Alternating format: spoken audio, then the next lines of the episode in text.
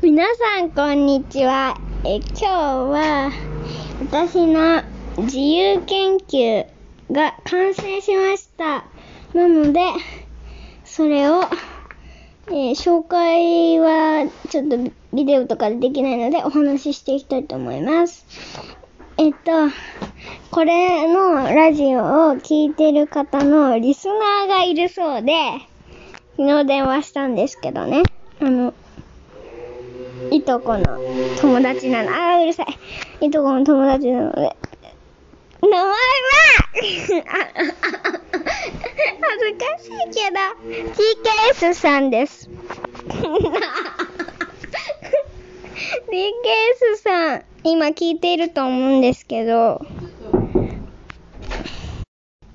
今なぜ笑ったかというと、あの、TKS さんに、なんか、その、TKS さんは、えっ、と、まあ、あだ名みたいな感じなんですけど、なんか卵かけご飯みたいな感じで、ちょっと笑っちゃって、TKS さん、見てます？聞いてますか ?TKS さん、多分、あ、俺だって思うかもしれないんで、あ、うん、俺だって思うかもしれないんですけど、えっと、リスナーですっていう人は、そうやって読みます。TKS さん、じゃあ紹介しますね。えっと、私さ、じゃあ早速やります。早速、やっていくんですけど、えー私が自由研究をやったテーマっていうんですかね。そんな感じのは、子供食堂です。最近 SDGs があるじゃないですか。SDGs に踏まえて子供食堂にしました。イエーイ。それで、えー、次、目次ですね、最初は。ペー本みたいな感じにしました。えっ、と、最初にやったのが、はじめにです。えっ、と、学校の図書室で SDGs という本を見つけて、どんどん読み始めていきました。そんな感じですね。で調べ学習では、説明と子供し困っている人が見下されないように助けることが大事だよというふうに教えました。じゃあ皆さんに問題です。えー子供食堂とは日本独特の取り組みだそうです。貧困の子供を助けるために国ではなく、地域の大人が始めました。2012年頃から始まり、まだ10年しか経っていません。しかし、子供食堂の問題は貧しい子を呼ぶと利用する子がバレます。そこで子供食堂は誰でも来ていいよ。子供の居場所、親が仕事で忙しい人、みんなが利用する場所として開いています。では、子供食堂の食料をどはどこから来るのでしょうか？正解は10秒後です。皆さんも考えてください。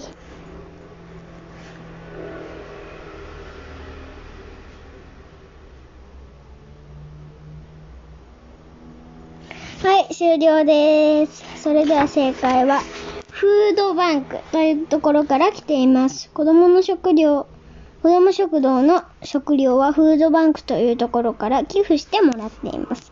フードバンクとは厚生労働省が作った仕組みです。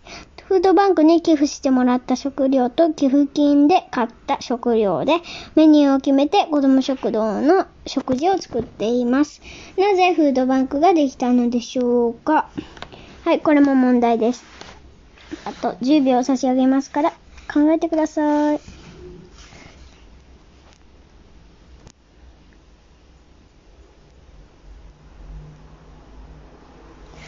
終了です。正解は、フードロス。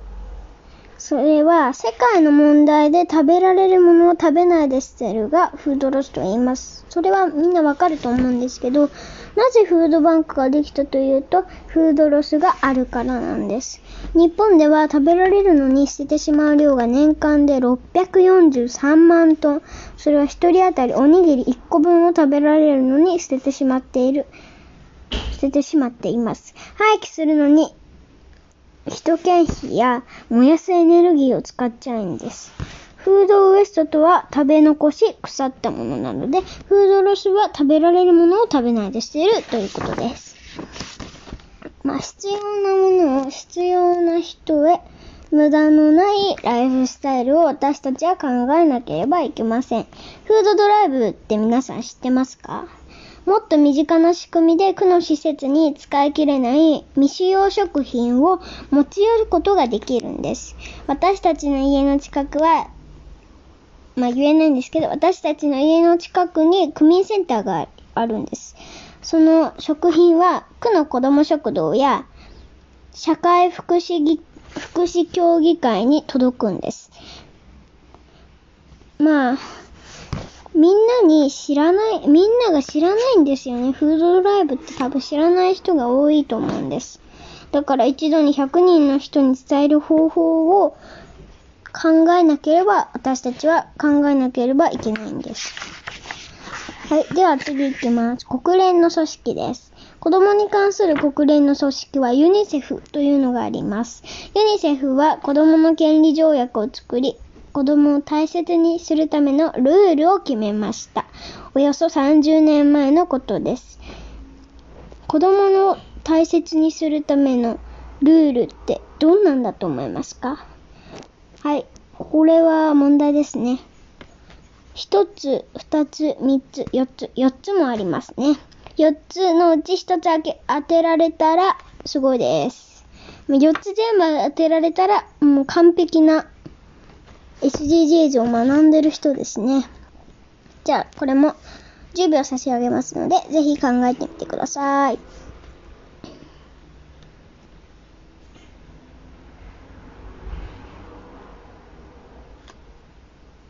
はい、終了です。はい、それでは最初は、生きる権利です。住む場所や食べ物があり、医療を受けられるなど、命が守られることです。まあ、これは当たり前なんですが、当たり前が当たり前じゃない子供たちもいるので、まあ、それは生きる権利もあります。はい、次です。育つ権利です。勉強したり遊んだりして、持って生まれた能力を十分に伸ばしながら成長できることです。三つ目、守られる権利です。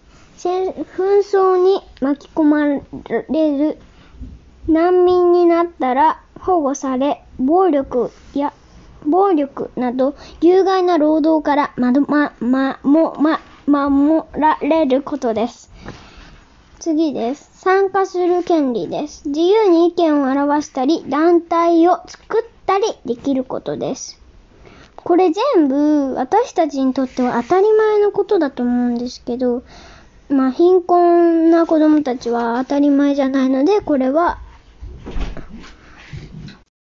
これはちょっと、あの、考えなければいけないことですね。でも、なんで、30年前からあることを今更日本が必要としているのでしょうか。ニュースを見ているとひどい親が増えているからだと私は思います。はい、続いてのテーマ、他の国ではです。韓国は1日1000円ほどの電子マネー、電子マネーが貧困の子供に配られます。このマネーではお酒を買うことができません。このカードを必要としている人は学校の先生がこっそり見つけます。まあ、こっそり見つけるのは貧困な子がバレないようにですね。イギリスの場合です。イギリスでは5人に1人がフリーミールチケットというのを持っています。コロナの時期は学校がなく、学校がね、休校とかで学校がなくご飯が食べられなくなった子供も、子も多いようですが、ある学校では給食を手渡しで届けたそうです。インターネットがない家庭が多く、プリントを手渡しで校長先生が勉強を教えてあげたそうです。私の質問は、子供食堂を作る。あ、次のテーマです。私の質問は、子供食堂を作るとき、隣が飲食店だったら嫌がれる。嫌がられる。学校の通り道だったらたくさん人が来るなど、場所で気をつけたことはありますか？という質問です。なぜこの質問なのかというと、子ども食堂の場所を決めるときに地域の人からどう思われるか知りたかったからです。で、答えは、まあ、後で説明します。次です。小宮山陽子さんへのインタビューが始まりました。10時30分から11時30分まで、ズームでインタビューをしました。で、小宮山陽子さんとは、小宮山陽子さん知ってる人と知らない人がいると思うん思うんですけど、アナウンサーの後、国会議員をやって厚生労働省大臣、厚生労働大臣をやり、自然の多い軽井沢に引っ越しをして、軽井沢に住み、10個のボランティアを掛け持ちしていて、そのうちの一つが子ども食堂なんです。軽井沢の子ども食堂、ボランティアはできる人ができるときに、あ、これも次のテーマです。軽井沢には子ども食堂とフードバンクが一つしかないんです。登録ボランティア30人、毎回90食から110食を準備しています。次に、あ月に1回の活動で背伸びをしない、背伸びはしないと決めています。場所は区民館を借りています。人気のあるメニューはデザートです。クリスマスイベントの時は一番客が来たそうです。この時、ケーキは地域の協力でもらったそうです。子供は無料で、大人は応援団で300円。まあ、子供食堂は何のために無料なのかっていうと、小宮山さんの子供食堂。それは誰でも来れるように無料にしているんです。しかしそれだけでは食材が買えないので大人は応援団としてお金をもらっているんです。また、子供食堂イコール貧困なイメージをなくすために、あたしキッチンという名前に工夫しています。私はその名前を聞き、普通のレストランや料理屋さんに感じました。多分みんなも感じると思います。東京都の違いを比べてみました。軽井沢には子供食堂が一つしかないので、車で訪れる人が多い、多いんですね。なので、親子で来る人がほとんどだそうです。子供たちが一人で歩いて行動できる範囲は半径500メートル以内で、軽井沢には小学校が3つあるので、その近くにあると理想の場所になります。あのね、はい、次のテーマです。テーマじゃないけど、知らせることの難しさです。ここに子供食堂があることを知らせなければいけませんね。知ってもらうために年間のスケジュールの書いたチラシを作り、チラシを作って人が集まるところ、例えば図書館、スーパー、本屋などに貼らせてもらいました。つながり、文山さんが子供食堂をやってよかったことは、地域とのつながりを感じられ、世代間の交流があると言っていました。子供の貧困が増えた理由、次のテーマです。軽井沢は避暑地や別荘があり、お金持ちのある場所として有名ですが、実は貧困家庭が多いようで、貧困の家族のほとんどが一人親家庭です。あとは女性の月収が少ないことです。一人親家庭への国からの支援がどれだけあるのか、私もわかりません。はい、次のテーマです。国の政策。日本の子供に対する予算は他の国と比べてもとても少ないそうです。これに関しては何十年も前から国会で話し合っていますが、他の問題を話すことに時間を割くためテーマにならない、予算がつけられないと言っていました。はい、次です。18歳になったら選挙に行こう。小宮山さんは強くこのように言っていました。子供の政策を持って、持っている議員さんに1票入れないと国は変わりません。私は選挙権を持つのは9年後ですが、暮らしやすい社会、みんなが生きやすい社会にするには今のままではいけないと思いました。小宮山さんへの質問と答えです。次のテーマです。現在のフードロスの状況はまだまだ多すぎる学校教育から含めてやった方がいいそうです。子ども食堂のメニューはどうやって知るのか答えは Facebook で知らせるそうです。会場に来た時に知ることも多いそうです。次です。小宮山さんが理想とする社会はどんな社会ですか？子供が暮らしやすい社会、イコールみんなが暮らしやすい社会だそうです。国連の子供権利条約で、国連のこ子供権利条約では、個性を生かして生き生きと暮らせる社会を目指しているそうです。子供食堂の場所、次です。子供食堂の場所決めで気をつけたことはありますか？隣が飲食店だとしても子供食堂への理解の方が上回っています。私の質問ですね、これは。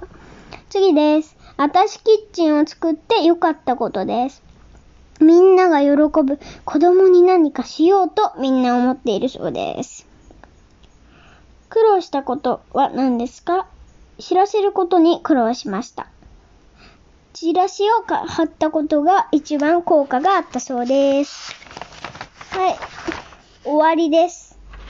知ることと知らせること。1時間の勉強会と1時間のインタビューでしたが、たくさんの新しい言葉と社会のつながりを知りました。そこで近くにフードドライブがあることを知り、家のご飯を整理し、いらないものを寄付できました。私が自由研究でまとめることで、25人以上のクラスの人に知らせることができます。誰か一人でも SDGs に関心を持ってくれたら嬉しいです。そして関心を持ち続けることが大事だと、今回の今回勉強会を通して教わりました。私も図書館で SDGs に関する本をたくさん読んで、今よりもっと関心を深めようと思いました。インタビューに協力してくれた小宮山陽子さん、ユンハンナさん、ご協力ありがとうございました。で、次に資料ですね。いろいろあります。はい、こんな感じの自由研究の本でした。疲れました。声がめっちゃだ、声を出しすぎて喉乾きました。まあ、これを全部作ったのに6日間ほどで出来上がったんですけど、やっぱね、きついんですよ。辛いんです。もう、初めにだけですっごいきつかったので、やっぱり、自由研究って大変ですね。なんか、こういうまとめるのじゃなくて工作とかも楽しそうだけど、こういう方が、先生も喜ぶんじゃないかなっていう考えで作りました。まあ、やっぱインタビューできてよかったのともそう、アナウンサーもやってるし、厚生労働大臣もやってるし、すっごいいい時間だなって思いました。この時間はもう世界っていうかもう生きている中でないと思うので、この時間をずっと覚えるようにしたいです。はい。こんな感じですね。やっぱ、子供食堂とかって時代とともに進化しているのはわかるんですけど、こんなによく子供食堂でいうよりも、普通のレストランや料理屋さんみたいにしたのもすっごい苦労したんだなって、話を聞いてるだけでわかるんですね。だからみんなも SDGs に興味を持ってくれたりとか、フードバンク、フードドライブをやってくれると嬉しいです。私は、やっぱり一番、なんか、びっくりしたっていうか、そういうところは、やっぱ貧困が一番怖いんですよね。やっぱり本を読んでても。だから貧困って一番結構、なんか社会科問題なのかな、社会問題なのかなって思ったりとか、そういうことをなんか一番なんか足を踏み入れる感じがありましたね。うん。で、やっぱフードバンクって厚生労働省が作った仕組みなので、やっぱりなんか、あの、偉い人っていうイメージがあるじゃないですか、厚生労働省って。だから、私も自分自身はフードバッグしか寄付できないと思ってて、フードドライブなんかあることわかんなかったたんですよね。だからちょっとそれは進化していてすごいなって思いました。あと、国連の組織です。びっくりしたのは。生きる権利と育つ権利と守られる権利と参加する権利って、私たちにとって当たり前のことじゃないですか。なのに、こんなに権利があるんだなって思って、やっぱ貧困な家庭もいっぱいあるんだなって感じた感じです。感じた自由研究です。とってもいい時間です。はい。うん、もうすぐ20分ですけど、皆さん長くまで聞いてくれてありがとうございました。では、さようなら。